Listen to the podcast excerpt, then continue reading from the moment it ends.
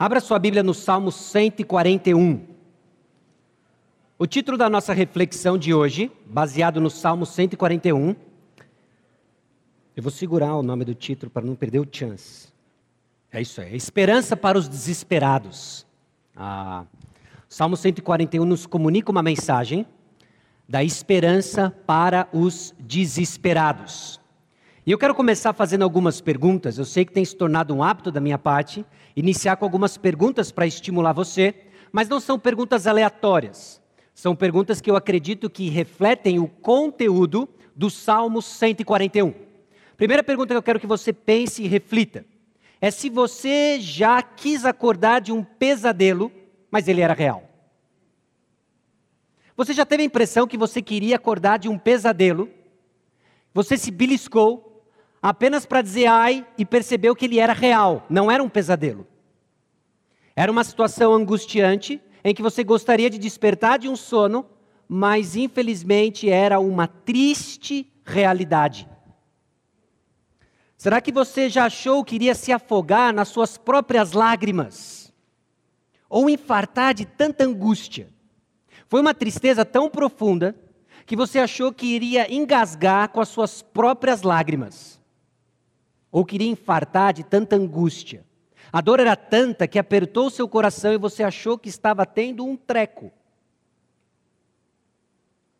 Ou você já desanimou ao ponto de achar que estava sozinho ou sozinha nesse mundo. Por vezes as aflições têm o poder de nos distanciar de Deus e de pessoas, ao ponto de acharmos que estamos sozinhos. Ninguém se importa, ninguém me entende, aflições que nos distanciam de tudo e todos. Ou você já foi rasgado ao meio pelas palavras de alguém? Porque dizem por aí que o que vem de baixo não me atinge. Palavras não doem. Mentira. Palavras têm o poder de nos rasgar ao meio. Às vezes, nos comunicam uma dor muito maior do que uma aflição física, uma dor física. Ou você já sofreu tanta pressão que explodiu sobre o próximo. Agora, de vítima, você vai para opressor. Talvez você foi tão oprimido por palavras que proferiram contra você, que a sua reação foi de explodir contra aquele que lhe ofendeu. Você já experimentou alguma coisa desse sentido? Porque se você já experimentou alguma coisa nesse sentido, eu tenho boas novas para você. Eu tenho boas novas para você. O que nós fazemos então? Você conhece? Ore e leia a Bíblia. Corra para Jesus. E se por um lado eu gosto desses clichês porque eles são verdadeiros, por vezes nós não entendemos a profundidade deles. E parte deles tem a ver com a nossa ignorância ainda na superficialidade do conhecimento das Escrituras. E parte tem a ver com uma incapacidade de entender como nós vamos fazer isso. Como que eu devorar e ler a Bíblia? Se eu não sei o que eu devorar. Ou eu começo a orar e no meio da aflição a minha mente ela se dispersa. Eu começo a orar em meio à dor, em meio à angústia, em meio a lágrimas, e repentinamente a minha mente começa a planejar o mal, ou eu começo a me defender, eu ligo o meu advogado interno e começo a pensar, mas se eu tivesse dito aquilo, a pessoa não teria me ofendido.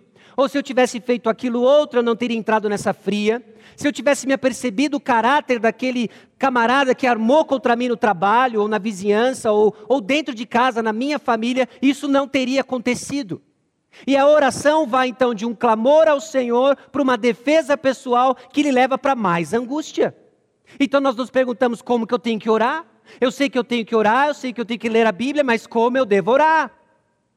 Ou então eu corro para Jesus. O que, que significa correr para Jesus? Eu vou até Ele em oração, eu falo com Ele, e aí, como uma criança de cinco anos, nós repetimos com elas, né? Eu falo com Jesus, mas Ele não me responde. Como? Eu oro e leio a Bíblia. Como que eu corro para Jesus em meio às aflições que me sufocam e rasgam o meu coração? Eu estou sozinho, ninguém me entende, ninguém tem a mínima ideia do que se passa no meu coração. Eu estou sozinho. Como eu corro para Jesus? Parte da nossa esperança é o fato de que a Bíblia nos instrui como orar e como lamentar. Os salmos eram mais então do que o inário de Israel. Nós já vimos isso em algum momento nessa série que caminhamos nos salmos, que era então um manual de instrução no contexto da aliança de Deus com seu povo Israel. O salmo ao longo das escrituras era mencionado como uma ferramenta importantíssima para a instrução do seu povo não era exclusivo do povo de Israel, mas depois no Novo Testamento é aplicado à igreja, Colossenses 3,16.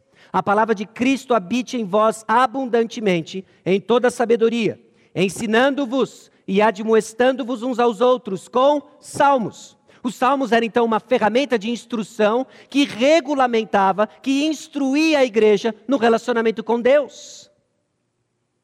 Os salmos é o único livro dirigido a Deus. Todos os demais livros é proferido por um profeta, ou um apóstolo, ou um homem de Deus separado para comunicar a vontade de Deus para o seu povo. Os Salmos segue contrário, está na contramão. É o povo falando com Deus. Então os salmos nos instruem como lamentamos, os salmos nos instruem como nós oramos, os salmos nos instruem como nós louvamos. Dá para nós o conteúdo e a forma que rege o nosso relacionamento com Deus. Faz isso numa linguagem poética que por vezes tem alguns desafios para interpretar. Algumas da linguagem poética parece que nós olhamos e falamos assim, ah, eu, eu acho que eu sei o que ele está dizendo. E aí, dois versos depois, eu não tenho a mínima ideia do que o salmista está dizendo. Bom, para o seu consolo, talvez nesse versículo você não tenha a mínima ideia. Teólogos e comentaristas debatem muito sobre o versículo. Mas seja como for, tem verdades suficientes e claras que nos instrui a entender que as nossas emoções são as vozes da nossa alma e os salmos a voz das nossas emoções. E mais uma vez eu espero que você saia daqui instruído, desafiado, confortado, confrontado, a deixar com que os salmos expressem a dor que muitas vezes você não consegue sequer explicar em meio ao seu desespero deixando com que os salmos nos aponte, nos pastoreie aos pés de Jesus, que há esperança em meio ao desespero. E o poder da palavra é tal que talvez encontre alguns hoje em desespero. E o poder da palavra é tal que talvez encontre você, bom, hoje eu posso me desligar, não é para mim. Mas a palavra de Deus está edificando a sua fé para uma provação futura que em meio ao desespero teremos voz que flui dos salmos, do Salmo 141, aprendendo a lamentar aos pés do nosso Senhor Jesus Cristo. Os salmos, então, eles, eles inspiram o cristão com a esperança do reino de Deus, enquanto experimentam a bênção da presença, ainda que ofuscada, de Deus. Nós já temos a presença de Deus entre nós, é uma certeza. Mas ainda não. Em que sentido ainda não? Ainda não desfrutamos da presença perfeita do nosso Senhor. E aí que entra a fé. A fé é expressa diante do conteúdo da palavra de Deus, que nos caminha, que nos sustenta em meio a essa peregrinação, enquanto aguardamos a consumação da nossa salvação. Essa mensagem é declarada na própria estrutura do livro de Salmos. Se você lembra da estrutura do livro de Salmos, esse é um slide que eu peguei de algum tempo atrás. O livro 1, dos Salmos 1 a 41, estabelece um tema. É o estabelecimento do reino de Deus através do rei ungido, Davi, de forma última, Jesus. São salmos que trazem louvor ao Senhor, que evocam a esperança do fato de que o reino de Deus foi estabelecido pelo rei ungido. No contexto davídico, por exemplo. No livro 2, nós vemos como que essa, essa aliança foi transferida para Salomão. Os temas desses salmos apontam para essa transferência para Salomão. No livro 3, há um ponto de crise. Os salmos levantam e evocam uma série de perguntas. Perguntas de desespero. É, o até quando? Onde está o reino? O reino foi estabelecido, o reino foi transferido, mas onde está ele agora? Muitos dos salmos do exílio estão no livro 3. O ponto em que Israel, Judá foram exilados. No livro 4, então, é o coração dos salmos, nos instruindo como vivemos quando a sua fé diz algo, mas a sua experiência diz algo diferente. Salmos que nos chamam, ensinam e exortam a viver pela fé diante de circunstâncias que gritam o contrário do que cremos. E esse é um conflito. Grande parte do nosso conflito é isso. Nós declaramos fé de algo que nós cremos, mas ainda não vemos por completo. Então aguardamos. Nossa esperança é nutrida pela palavra de Deus. O livro 5, então, mostra como a nossa fé afeta a nossa prática. E é onde exatamente nós estamos na nossa série dos Salmos. A fé no fato de que o Senhor é Rei, de que nós temos a nossa esperança nesse Rei ungido, de forma última, Jesus Cristo. E como isso afeta a nossa prática e como isso muda a forma como nós lamentamos. No Salmo 141, então, nós vemos que ele faz parte de um quarteto de salmos 140 a 143. Todos eles lamentos que nos ensinam a orar em contextos de aflição. Nós já vimos na semana passada o Salmo 140. Hoje nós vamos mergulhar no Salmo 141, parte desse pequeno conjunto que nos ensina a lamentar em meio à aflição. Lamentos que de forma última apontam para a bênção do Senhor, descrita no Salmo 144, versículos 12 a 15, e para o louvor, a forma como termina o livro dos Salmos. A nossa fé no que diz a palavra de Deus, nas suas promessas, na aliança de Deus para com o seu povo, nos leva a louvar. É possível então caminhar com os salmos para sairmos do lamento para o louvor. Em meio à aflição, somos instruídos e apontados para os salmos, em específico hoje à noite o Salmo 141, para sairmos desse estado de lamentação sendo instruídos e confortados a lamentar, nos apontando para a segurança que nós temos em Jesus Cristo e assim louvar. Salmo 141 é uma oração composta para aqueles que têm o refúgio no Senhor e diante das palavras e obras ímpias dos perversos. Vivemos num mundo cruel, vivemos num mundo tomado por pecado. O Salmo 141, então, é escrito para aqueles que confiam no Senhor, que experimentam essas palavras que rasgam a nossa alma e com confiança aprendem a lamentar e com fé louvar ao Senhor. O perigo, então, do salmista não está apenas numa ameaça pessoal que ele está enfrentando. Nós não temos detalhes de qual a experiência que Davi passa no Salmo 141. Davi era um rei, talvez ameaças na sua corte, mas ele também era um guerreiro, talvez era no momento de fuga. Não temos tantos detalhes, e parte disso é a beleza do salmo, porque deixa um específico genérico suficiente que nos aplica em diversas aflições, em diversos níveis. O perigo, então, está nesse poder geral e na perversidade do ímpio que tenta e arma ciladas contra o fiel.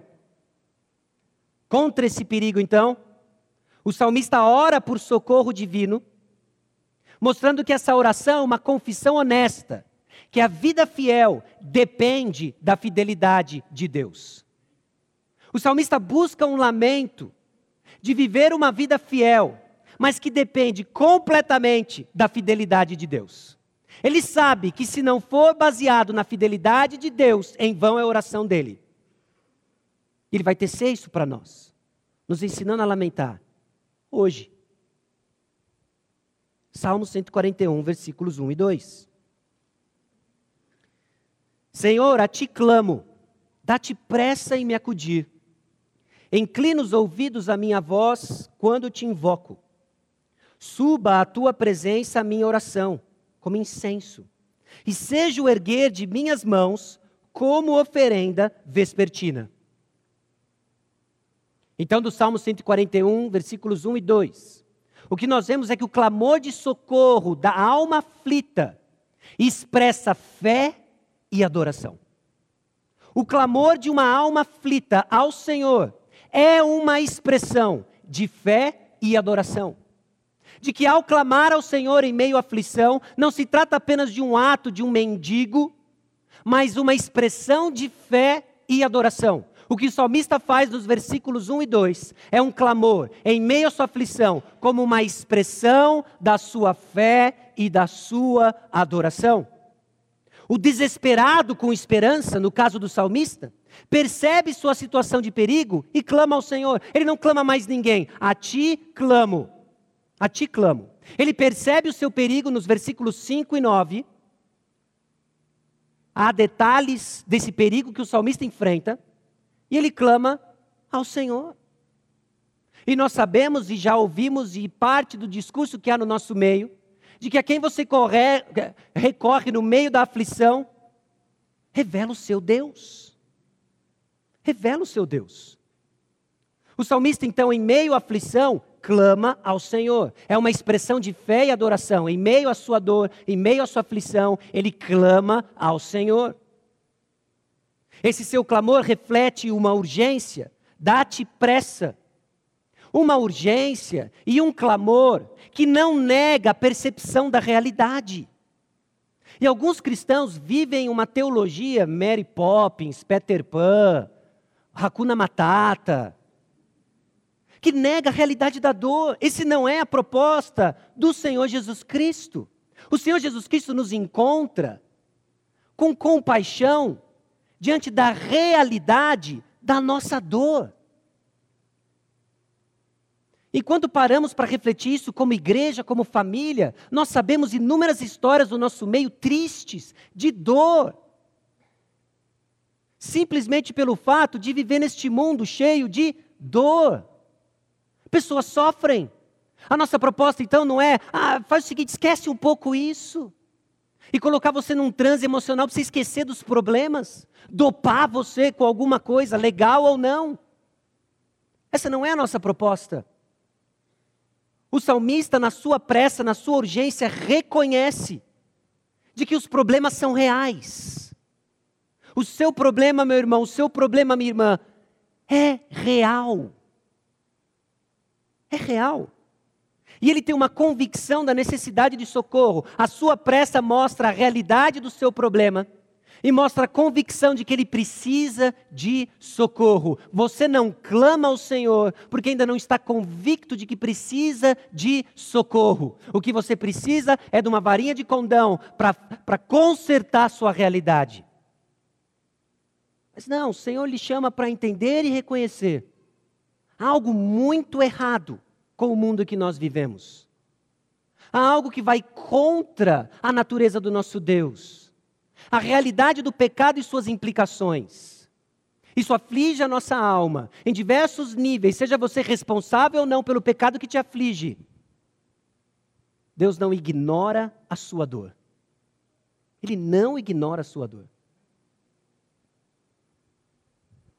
O salmista clama a alma aflita clama porque crê no Senhor. E ele corre ao Senhor porque ele crê no Senhor.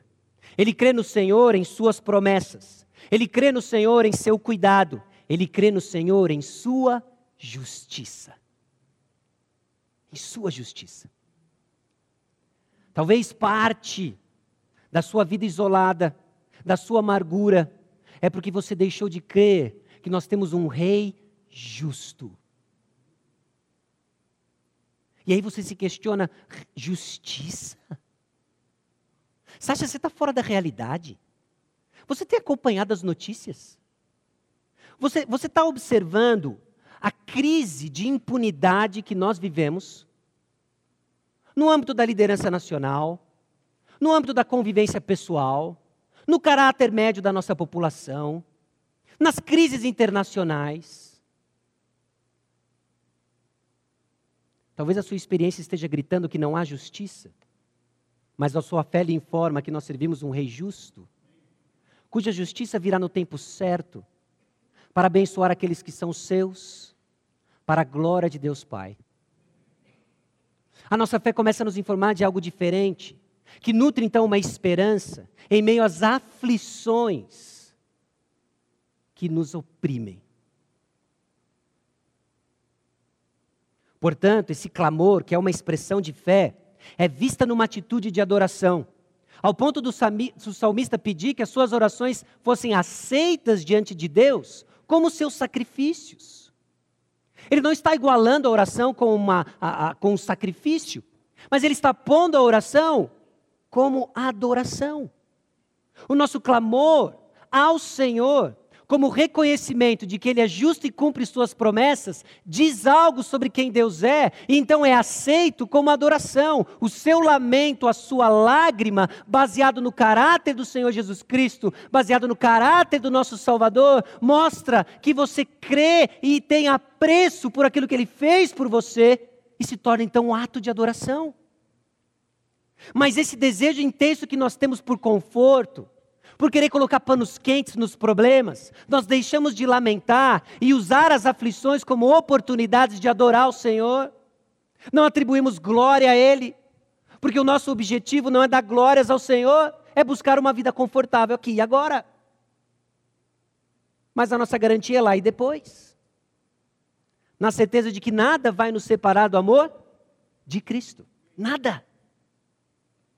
Nem morte se assim for, em meio à aflição, nutrido pela minha fé no meu Salvador, glórias a Deus. Glórias a Deus. Fé e adoração, então, andam juntas no pedido de socorro do salmista. Seu desespero não ofuscou sua identidade. Ele ainda é um servo do Senhor e ele ainda é um adorador do Senhor. Em meio à aflição, em meio a perguntas que não temos respostas fáceis, ele ainda é um servo do Senhor e ele ainda é um adorador do Senhor. A sua aflição não tira de você a identidade que você ganhou na união com Jesus Cristo. Porque quem garante é Ele. E ninguém tira você das mãos do nosso pastor, Jesus Cristo. Versículos 3 a 5. Põe guarda, Senhor, a minha boca. Vigia a porta dos meus lábios. Não permitas que meu coração se incline para o mal, para a prática da perversidade na companhia de homens que são malfeitores. E não coma eu das suas iguarias. Fira-me o justo, será isso mercê. Repreenda-me, será como óleo sobre a minha cabeça, a qual não há de rejeitá-lo. Continuarei a orar enquanto os perversos praticam maldade. O clamor de socorro da alma aflita reconhece a tentação no meio da provação. Ele reconhece o mal dentro de si mesmo e sua necessidade de sabedoria em meio à aflição. Seja honesto quanto ao potencial que o seu coração tem para o mal. Na sua comunicação. Versículo 3. Põe guarda, Senhor, a minha boca vigia a porta dos meus lábios. Em meio à provação, em meio à aflição, nós também somos tentados a pecar com aquilo que nós falamos. Seja por meio de murmuração, seja por meio de retrucar aquele que nos aflige, seja por meio de um lamento sem esperança, coberto de cinismo e apatia. O salmista está ciente disso, então ele pede: Senhor, põe guarda na minha boca. Põe guarda na minha boca, porque em meio à aflição, o que eu quero falar não é louvor ao Senhor. Então eu pergunto para você: quando as palavras lhe atingem, você é tentado a quê? Quando as palavras lhe cortam no meio, você é tentado a quê? Quando você se une ao salmista a uma aflição de palavras perversas, de fofoca contra você. Seja honesto, você é tentado a quê? Porque eu sequer posso falar de público, é, de púlpito aqui, o que eu sou tentado a fazer. Não edifica. Não edifica. Quando palavras nos cortam, a nossa vontade é de fazer justiça com as próprias mãos. Ou se me feriu, nota 1, eu vou ferir nota 10. Quantas palavras lhe atingem você tentado aqui? Note que isso vem na sequência do lamento do salmista no Salmo 140, versículos 2 e 3. Ele agora entende que o perverso que lhe aflige também lhe tenta, cujo coração maquina iniquidades e vive forjando contendas, aguçam a língua como a serpente, sob os lábios tem veneno de áspide. Esse é o perverso que tem comunicado palavras que cortam o salmista no meio e agora, diante dessa tentação, dessa prova, ele também é tentado. Então, Senhor, põe guarda na minha boca. Que em meio à aflição, eu seja quem eu já sou, servo do Senhor, adorador do Senhor. O salmista também está atento, a alma aflita também está atenta à pecaminosidade do seu coração. Versículo 4: Não permitas que meu coração se incline para o mal. A fidelidade de coração é resultado da graça do Senhor. Ciente disso, ele inclui na sua oração o quê? Senhor, que eu encontre graça. Que eu encontre graça para um coração que não se inclina ao mal. Porque em meio à perversidade, em meio à injustiça, em meio à crise de impunidade, em meio à crise de valores, o meu coração é atraído por aquilo que eu abomino. Então, Senhor, não deixe o meu coração se inclinar para o mal, me salva de mim mesmo. Além da sua comunicação, além do seu coração, o salmista é convicto da tentação contra o seu comportamento para a prática da perversidade na companhia de homens que são malfeitores, e não coma eu das suas iguarias, que eu não participe do prazer que o pecado proporciona daqueles que afligem. O que lhe prova também lhe tenta. O que lhe prova também lhe tenta. Nossa indignação quanto ao pecado revela o grau de tentação do mesmo pecado. Por vezes você fica indignado quando alguém peca perto de você. O seu senso de justiça sobe. E parte desse senso de justiça que sobe e que não olha com misericórdia e graça é o nível de tentação que você tem pelo mesmo pecado cometido do seu lado.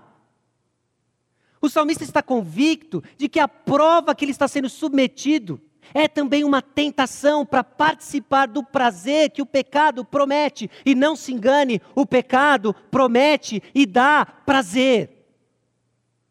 Ele dá prazer. Não se engane de que todo esse escândalo de corrupção tem homens por trás desfrutando do dinheiro ganho de modo ilícito. E é bom.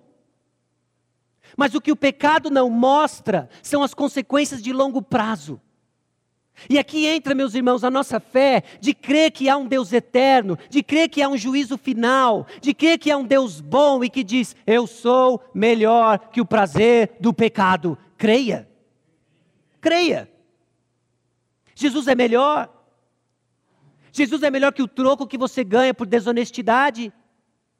Jesus é melhor do que o prazer da pornografia escondido. Jesus é melhor. Jesus é melhor. A aflição santa, então, reconhece a tentação para participar do pecado das más companhias. Que nos traz uma linguagem da sabedoria de Provérbios. Vá comigo para Provérbios capítulo 1, versículos 10 a 19. Salomão está ciente disso e ele instrui seu filho: cuidado, cuidado com as companhias o que já nos lança o próximo tema da oração do salmista. Reconhecendo a tentação das companhias, você deve, em meio à aflição, se cercar de pessoas que amam você. Eu não consigo exagerar a importância de você se cercar de verdadeiros e piedosos amigos. Atenção, adolescentes. Seu pai está certo. Cuidado com as suas amizades. Seu pai se veste estranho. Eu sei. Ok? Ele não sabe o que é um smartphone e não sabe ler o código QR. Mas ele sabe coisas que você não sabe. Mais importantes do que se vestir maneiro, mais importantes do que saber o que é um smartphone. Porque o que ele sabe sobre companhias vai livrar sua cara da morte. Ok? Então escute o seu pai, escute a sua mãe, mesmo que eles tenham falado mil vezes por dia. Sabe por que, que eles falam mil vezes por dia?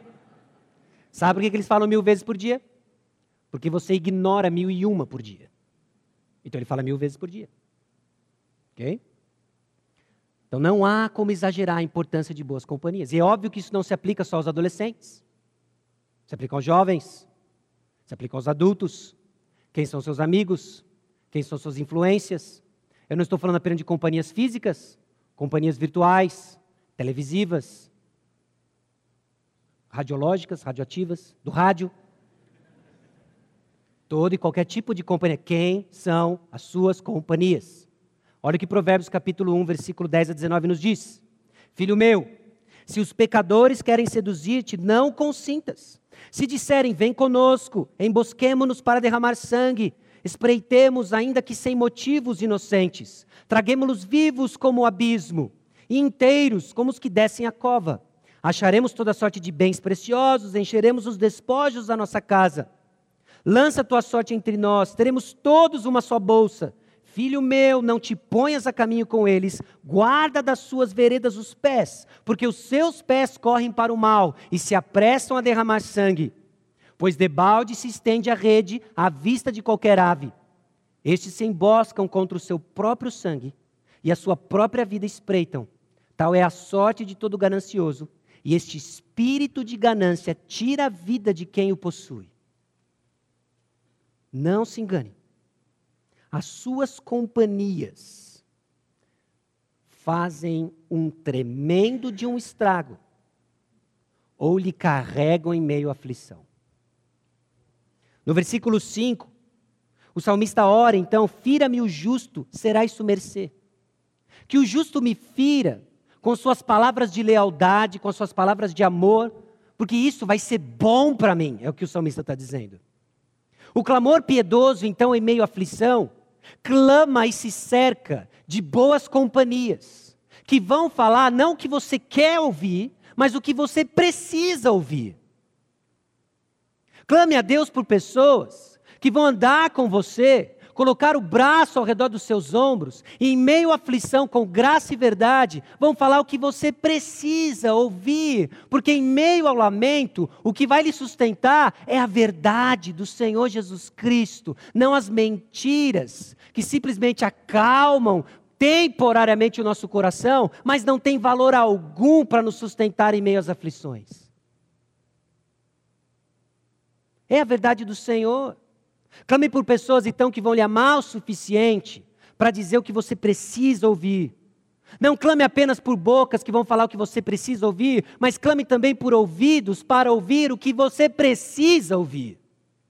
Que não seja a atitude de estar perto de pessoas que amam você, que vão falar o que você precisa ouvir, com ouvidos que vão recusar a verdade da palavra de Deus. Clame por ouvidos para ouvir o que você precisa ouvir. Em meio à aflição, nossa tendência natural é se isolar, é buscar justiça pessoal, é buscar a vingança pessoal, é de alguma forma fazer com que essa dor se vá. Você não quer viver com ela. Eu não estou dizendo que essa dor é boa, eu não estou dizendo para você procurar a dor, mas em meio à dor, procure a solução do Senhor em meio à aflição, que inclui se cercar e orar por pessoas que amam você e que vão falar o que você precisa ouvir. Que você tem ouvidos, então, para escutar o que você precisa ouvir.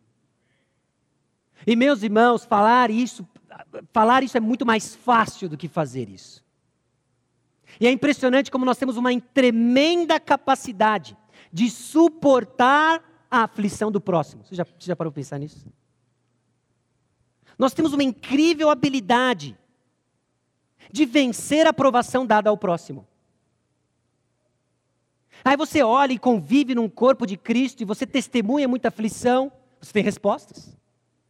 Você olha para o irmão aflito e você fala: é, é, é difícil, mas o Senhor é a nossa força. Você precisa orar. Calma. O choro pode vir agora, mas a alegria vem amanhã. Vai dar tudo certo. Até que seja a sua prova. Aí vem o choro. Aí vem a aflição. Aí vem as palavras que nós precisamos ouvir, que provavelmente já dizemos para alguém. Aí nós não queremos ouvir. Aí não queremos ouvir. Porque agora quem está sendo provado é você, sou eu. Então a gente gosta do me engana que eu gosto. Diz para mim que vai ficar tudo bem. Diz para mim que o, mocinho ganha no final. Diz para mim que, que isso vai passar, é temporário. Diz, diz para mim, diz para mim. Ore por ouvidos, prontos para ouvir. O salmista expressa sua confiança, o clamor de socorro dessa alma aflita reconhece a tentação, e a sua confiança é vista, que mesmo diante de circunstâncias desfavoráveis, ele persevera em oração. Meus irmãos, a perseverança é a marca evidente dos que creem. Tanto é que, num contexto semelhante de oração, Jesus Cristo diz o seguinte: Contudo, quando vier o filho do homem, achará porventura fé na terra? Achará porventura fé na terra? Ou já cansados, já teremos baixado a guarda da oração? A perseverança na oração é a marca daqueles que creem. Persevere persevere. O clamor de socorro da alma aflita reconhece a tentação e confia nas promessas. Versículos 6 a 10. Os seus juízes serão precipitados bem abaixo, mas ouvirão as minhas palavras que são agradáveis. Ainda que sejam espalhados os meus ossos à boca da sepultura, quando se lavra e suca a terra. A alma aflita ora de acordo com as promessas do Senhor, que estão ligadas ao caráter do Senhor. Crer nas promessas do Senhor é conhecê-las antes de tudo e saber que elas estão ligadas ao caráter do Senhor. E essas promessas são feitas no contexto da aliança do Senhor. E o que é a aliança? Esse conjunto de estipulações que regem o relacionamento entre Deus e o seu povo. Davi conhece a aliança que foi feita com ele. Davi conhece a aliança que foi feita entre Deus e o seu povo. E nada mais é do que ser coerente com a aliança do Senhor, orando que ele ora, pedindo inclusive juízo para o ímpio. Porque havia uma aliança entre o povo de Israel e o Senhor. E nessa aliança haviam promessas de bênção a Israel haviam promessas de julgamento aos inimigos de Israel. Então o que Davi faz é orar de acordo com a aliança estipulada entre ele e o Senhor. Então eu pergunto para você, cristão, o que o Senhor prometeu para você na nova aliança? Porque talvez você tenha importado promessas que não foram feitas para você, que não fazem parte do que rege o seu relacionamento com Deus hoje por meio do sangue de Jesus Cristo. Então você se questiona, sua fé vacila, porque você está num processo de israelização. Não se engane, grande parte, se não toda a teologia da prosperidade é tirada diretamente da Bíblia, de promessas que não foram feitas para a igreja, de pessoas que ignoram o relacionamento que nós temos com o sangue de Jesus Cristo. E por isso clamam para si bênçãos que não foram dadas para nós.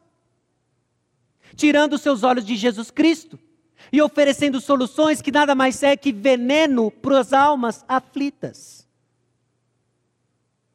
Então, quais são as promessas que o Senhor fez para você, cristão da nova aliança? Você precisa conhecer o Senhor, porque talvez você esteja orando errado, pegando promessas que não foram dadas para você e se questionando porque Deus não ouve oração. Porque Deus é coerente com a sua aliança.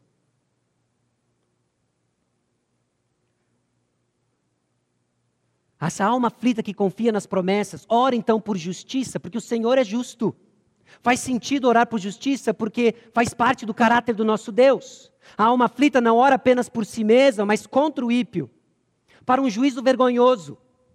Esses ossos que são espalhados. Há um probleminha aqui textual, que a tradução talvez mais próxima do que diz o texto bíblico não seja os meus ossos, mas os ossos deles.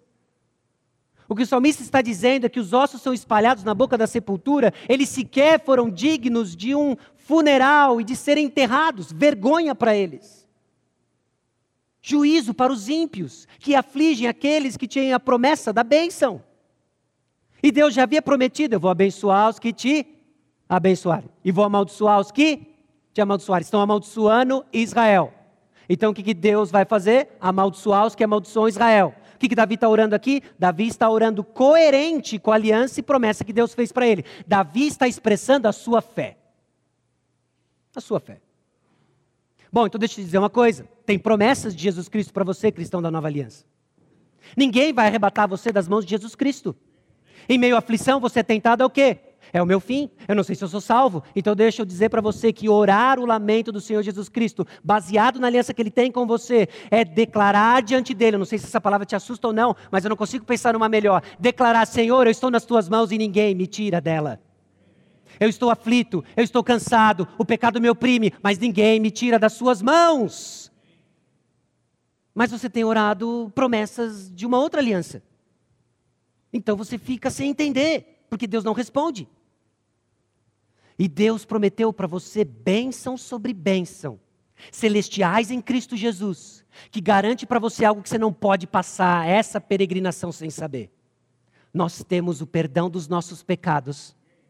Jesus Cristo acreditou em nós a sua justiça.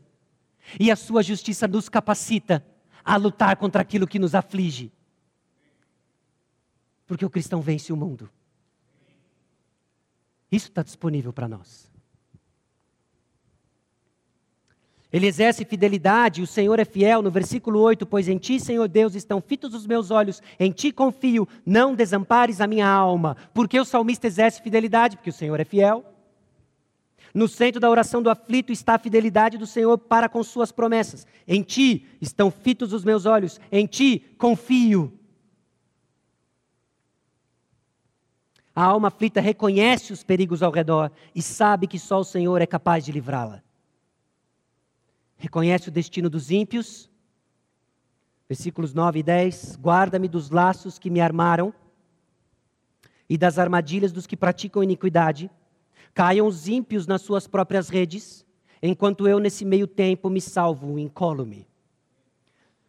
A alma aflita reconhece o destino dos ímpios e confia que estará salvo e confia que estará salvo. Clama por salvação, que o Senhor é salvador. Clama por libertação, ora por libertação, porque o Senhor é libertador.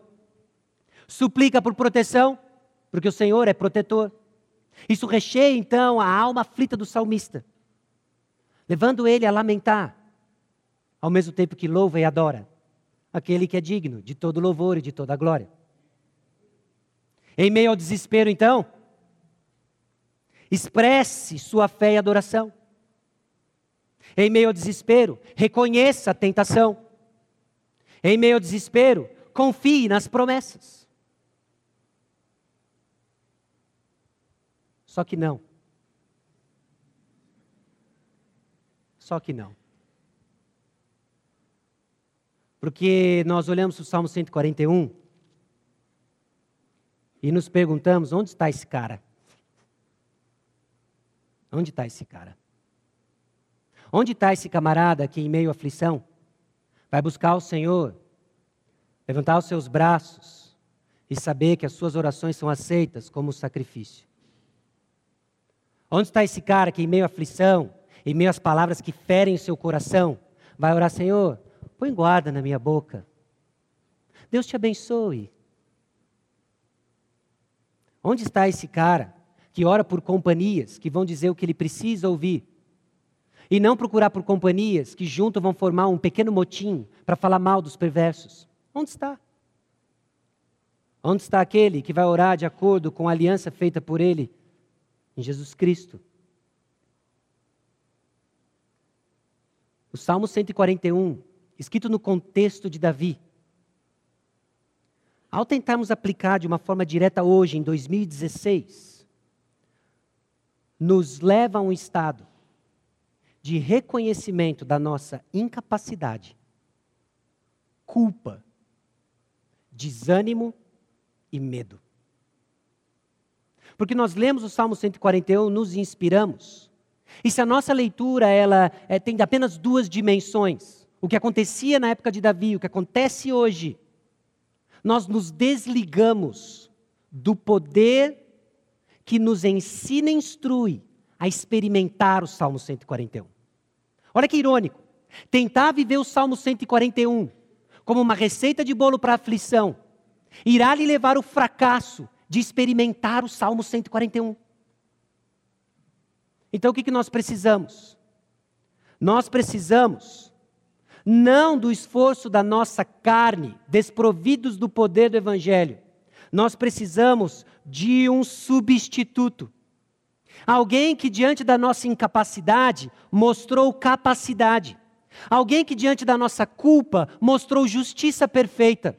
Alguém que, no meio do nosso desânimo, apresenta esperança. Alguém que, no meio do nosso medo, triunfa com confiança, provando num túmulo vazio.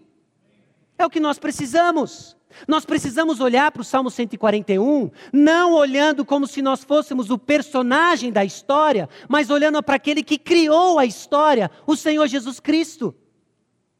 E olhando então para o nosso Salvador, o Senhor Jesus Cristo, diante do nosso sentimento de incapacidade de vivermos a Escritura que amamos, diante da culpa que ela nos apresenta, diante do desânimo que mais uma vez eu falhei, pequei em meio à aflição, eu estou cansado de mim mesmo, eu estou com medo, parece que só eu não vivo essa vida abundante. Entender que nós temos um substituto e um Salvador, que veio justamente por causa disso nos capacitando, nos acreditando a sua justiça, nos dando esperança e nos trazendo a confiança. O túmulo está vazio, a morte foi vencida. Aí sim nós vivemos o Salmo 141. Então o pulo passa pelo nosso mediador, o grande sumo sacerdote, Jesus Cristo. Os salmos então apontam qual é a mensagem central dos salmos. Foi escrito para você foi deixado para sua instrução, foi deixado para que você tenha esperança. Mas quem é o personagem central dos Salmos? Lucas capítulo 24, 44, 47, as palavras do próprio Senhor Jesus Cristo. E disse-lhes: São estas as palavras que vos disse, estando ainda convosco, que convinha que se cumprisse tudo que de mim estava escrito na lei de Moisés, e nos profetas, e nos salmos. Então abriu-lhes o entendimento para compreender as Escrituras, e disse-lhes: Assim está escrito e assim convinha que o Cristo padecesse, e ao terceiro dia ressuscitasse dentre os mortos, e em seu nome se pregasse o arrependimento e a remissão dos pecados em todas as nações, começando por Jerusalém. Então, o que nós já vimos até agora na nossa série dos Salmos, é que a mensagem central dos Salmos é o Senhor Jesus Cristo, mostrando que Ele é o Senhor da nova aliança, quem cantamos os Salmos. Alguns dos Salmos são cantados para o Senhor Jesus Cristo. Isso é corroborado, comprovado por evidências do próprio Novo Testamento. Porque dele, por ele, para ele são todas as coisas, glória, pois a ele eternamente. Amém. O, o, o, próprio livro de Apocalipse, todo louvor e honra e glória, domínio pelos séculos, dado a quem? Jesus Cristo, o Cordeiro que foi morto. Então, os salmos são cânticos, tem hinos, tem instrução que nós falamos para o Senhor Jesus Cristo. Mas os salmos também nos mostram que Jesus é o servo da nova aliança, que canta de forma perfeita, plena os salmos. Ele foi aquele que gritou da cruz: Deus meu, Deus meu, por que me desamparaste?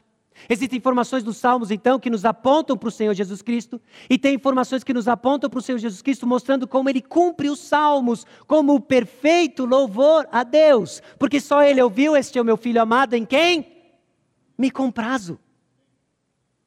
Ele é o filho que agrada a Deus de forma perfeita. Então o Salmo 141 nos fala de Jesus Cristo. O Salmo 141 nos fala dessa alma aflita que se apropria da justiça de Cristo, aprendendo a lamentar, capacitado pelo poder do Evangelho do Senhor Jesus Cristo. De que forma? No Salmo 141 você viu o seguinte: Senhor, a ti clamo, inclina os ouvidos à minha voz quando te invoco. Esse é Davi, esse é o salmista. Suba a tua presença a minha oração como incenso, e seja o erguer de minhas mãos como oferenda vespertina. Você já parou para pensar se você tentasse fazer a aplicação do Salmo 141? Senhor, aceita a minha oração. Eu oro muito. Eu sou o top orador da Igreja Batista Maranata. Você consegue visualizar suas orações subindo ao Senhor? Como que elas chegam? Como que elas chegam? Ou até deixa eu até. Como que a sua falta de oração chega ao Senhor? Há um desespero. Só que não. Ele, Jesus, nos dias da sua carne, tendo oferecido com forte clamor e lágrimas, orações e súplicas a quem o podia livrar da morte, e tendo sido ouvido por causa da sua piedade, Embora sendo filho, aprendeu a obediência pelas coisas que sofreu. E tendo sido aperfeiçoado, tornou-se o autor da salvação eterna para todos os que lhe obedecem. Tendo sido nomeado por Deus sumo sacerdote, segundo a ordem de Melquisedeque. Jesus Cristo clamou e foi ouvido por causa da sua piedade. Você não. Você não é ouvido por causa da sua piedade. Você não é ouvido por causa das suas motivações. Você é ouvido porque Jesus Cristo, por causa da sua piedade, que foi ouvido, se tornou autor da salvação e hoje é o seu sumo sacerdote. Então nós somos ouvidos. Então nós somos ouvidos no Salmo 141. Quando nos apropriamos do Salmo 141 e clamamos ao Senhor, essa oração, debaixo da justiça do nosso Senhor Jesus Cristo, aquele que cumpriu o Salmo 141 e todo o Salmo e toda a Escritura, intercede por nós, entra diante do trono de graça e clama como nosso advogado. O Salmo 141 nos diz que ele vai continuar a orar enquanto os perversos praticam maldade. Eu vou orar enquanto os perversos praticam maldade, eu vou orar. Nesse momento, eu acho que você já está fazendo ligações sobre a história do Senhor Jesus Cristo. Em seguida, foi Jesus com eles a um lugar chamado Getsemane e disse a seus discípulos: Assentai-vos aqui enquanto eu vou ali orar.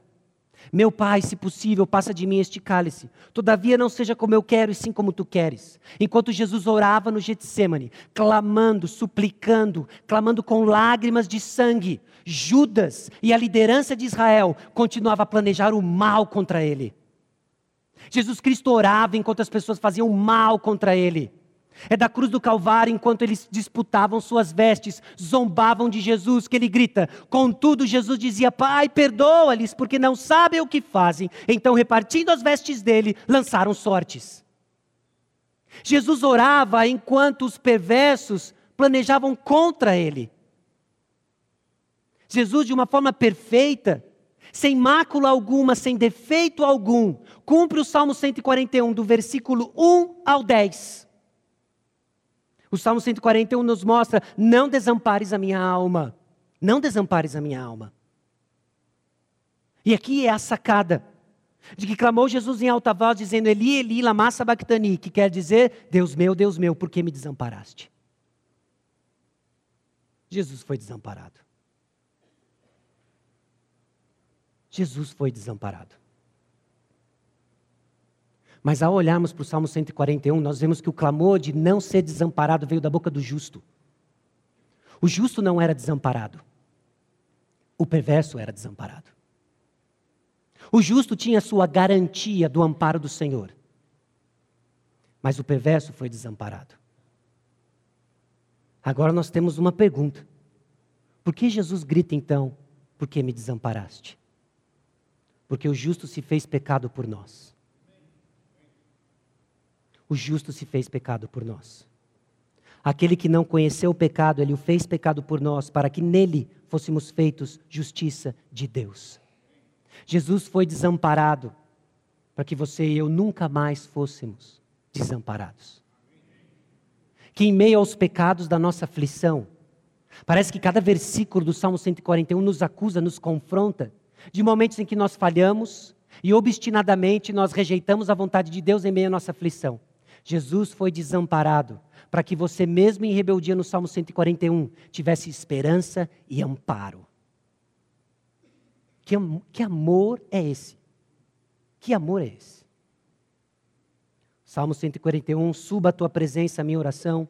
Guarda-me dos laços que me armaram e das armadilhas dos que praticam iniquidade. Caiam os ímpios nas suas próprias redes, enquanto eu, nesse meio tempo, me salvo e encolo-me. Tendo, pois, a Jesus, o Filho de Deus, como grande sumo sacerdote que penetrou os céus, concebemos firmes a nossa confissão. Porque não temos sumo sacerdote que não possa compadecer-se das nossas fraquezas. Antes foi ele tentado em todas as coisas, à nossa semelhança, mas sem pecado. Acheguemos-nos, portanto, confiadamente junto ao trono da graça, a fim de recebermos misericórdia e acharmos a graça para socorro em ocasião oportuna. A razão pela qual nós clamamos o Salmo 141 é que nós temos um sumo sacerdote que foi ouvido por Deus Pai por causa da sua piedade, se tornou o autor da nossa salvação. E agora ele media o nosso relacionamento com Deus, de forma com que nossas orações sobem sim como aroma agradável a Deus, não nos nossos méritos, mas dos méritos de Jesus, nos constrangendo, nos motivando a buscar o próprio Salmo 141, que em meio à aflição nós achamos graça diante dele para vivermos aquilo que ele viveu. Porque aqueles que estão em Cristo Jesus devem andar como ele andou. Só possível, porque Jesus Cristo abriu o caminho. Ele abriu o caminho.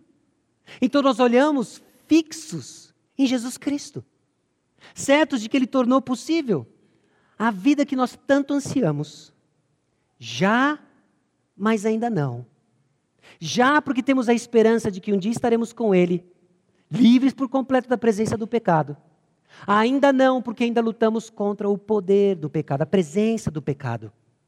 Livres do poder do pecado, mas ainda lutamos com a presença do pecado. Então perseveramos. E a marca daqueles que assim creem é a perseverança, que mesmo em meio à aflição, tem uma instrução de como lamentamos. No Salmo 141, então, nós encontramos confronto de como estamos aquém do padrão do Senhor, mesmo em nosso desespero.